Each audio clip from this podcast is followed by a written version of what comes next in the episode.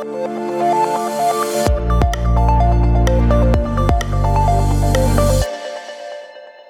de 30% des Français écoutent maintenant des podcasts de manière régulière.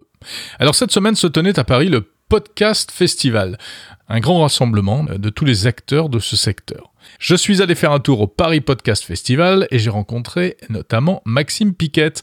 C'est le patron de la société Ocha, une entreprise située dans les Hauts-de-France. Ocha, c'est un hébergeur de podcasts, euh, c'est-à-dire qu'il stocke les fichiers audio pour que ceux-ci puissent ensuite être diffusés sur toutes les plateformes, Apple Podcasts, Spotify, YouTube, etc., etc. Alors Maxime Piquette, évidemment, est ravi de ce boom du podcast en France. Bienvenue dans Monde Numérique numéro 18 du 16 octobre 2021. En deux ans, on a gagné 11 euh, points euh, de croissance sur l'écoute du podcast. Ça veut dire qu'aujourd'hui, il y a 33% des Français qui écoutent du podcast. il y a deux ans, on était à 22%. Donc on ne voit jamais ça dans euh, n'importe quelle consommation de médias. C'est vraiment assez spectaculaire de voir cette croissance aussi importante sur ces deux dernières années.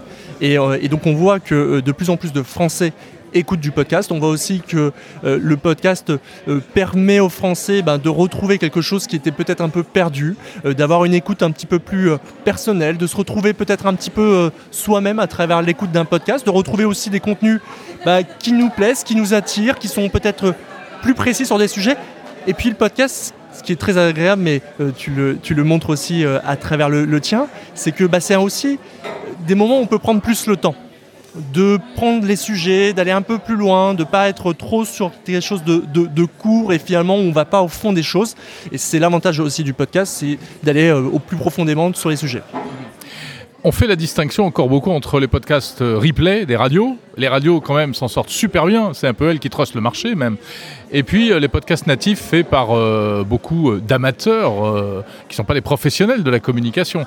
Est-ce que vraiment c'est un effet de bulle ou, d'après toi, il y a un, phénomène à long terme qui va s'installer si on regarde les, autres marchés, euh, et je pense notamment au marché US, on est totalement à l'inverse. C'est-à-dire que euh, les podcasts de replay sont quasi inexistants euh, d'ailleurs aux US par rapport aux podcasts natifs. Et donc c'est quelque chose d'un petit peu plus euh, ce modèle-là où euh, euh, ce sont les podcasts effectivement de replay qui trustent le haut du classement. C'est quelque chose qui est un petit peu plus français, qui est un peu plus propre à, notre, à notre langue. Moi, j'aime à croire que c'est quelque chose qui va changer au fur et à mesure dans les, dans les années à venir, parce que finalement, on a cette recommandation et, et, les radios ont une audience vers laquelle elles peuvent pousser vers le podcast. Et c'est très bien. Et d'ailleurs, il faut les remercier pour ça parce que c'est grâce à elles aussi qu'on vient beaucoup plus évangéliser et de faire découvrir le podcast. Mais ensuite, une fois qu'on va avoir de plus en plus d'auditeurs aguerris, eh ben, ils vont se renseigner sur les méthodes de découverte de notre podcast. On va parler de plus, en place euh, de plus en plus et on va se recommander de plus en plus entre nous des nouveaux podcasts. Et c'est vrai que va émerger de plus en plus des podcasts natifs et je pense que cette part-là va devenir de plus en plus importante. Qu'est-ce que les gens cherchent en écoutant du podcast? Je pense que chacun a un peu ses raisons. Euh, je pourrais te donner mes, raisons à moi, mais en réalité, euh, chacun a un peu ses raisons. Ce qu'on peut retrouver en tout cas, c'est que quand on écoute du podcast, on peut retrouver une certaine sérénité. Beaucoup écoutent du podcast notamment avant de s'endormir d'écouter une voix paisible. Euh, c'est pas forcément de la SMR, hein, c'est plus des sujets sur quelque chose d'agréable, etc., qui nous fait plaisir avant de s'endormir il y a des personnes, et c'est un peu mon cas, moi j'aime bien écouter des podcasts où euh, euh, j'apprends sur des sujets où j'entends des personnes qui sont experts sur des sujets et euh, qui expliquent un petit peu ce qu'ils font sur, tel ou tel domaine.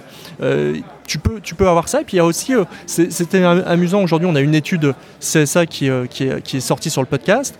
Et ce qui a été amusant, moi j'étais très surpris, c'est qu'il y avait une très grande proportion, à plus de 90%, des auditeurs de podcast qui écoutaient aussi le podcast avec leurs enfants. Et je suis très surpris de ça. Donc d'ailleurs, je me demande ce qu'ils peuvent écouter, mais, mais je trouve ça en soi formidable que ça soit aussi quelque chose qui soit finalement un petit peu moins que de l'entre-soi et qui soit aussi un format qui soit partagé, j'imagine peut-être en voiture, où euh, tu peux écouter des podcasts, peut-être comiques euh, ou autres, je sais pas, mais avec, euh, avec tes enfants.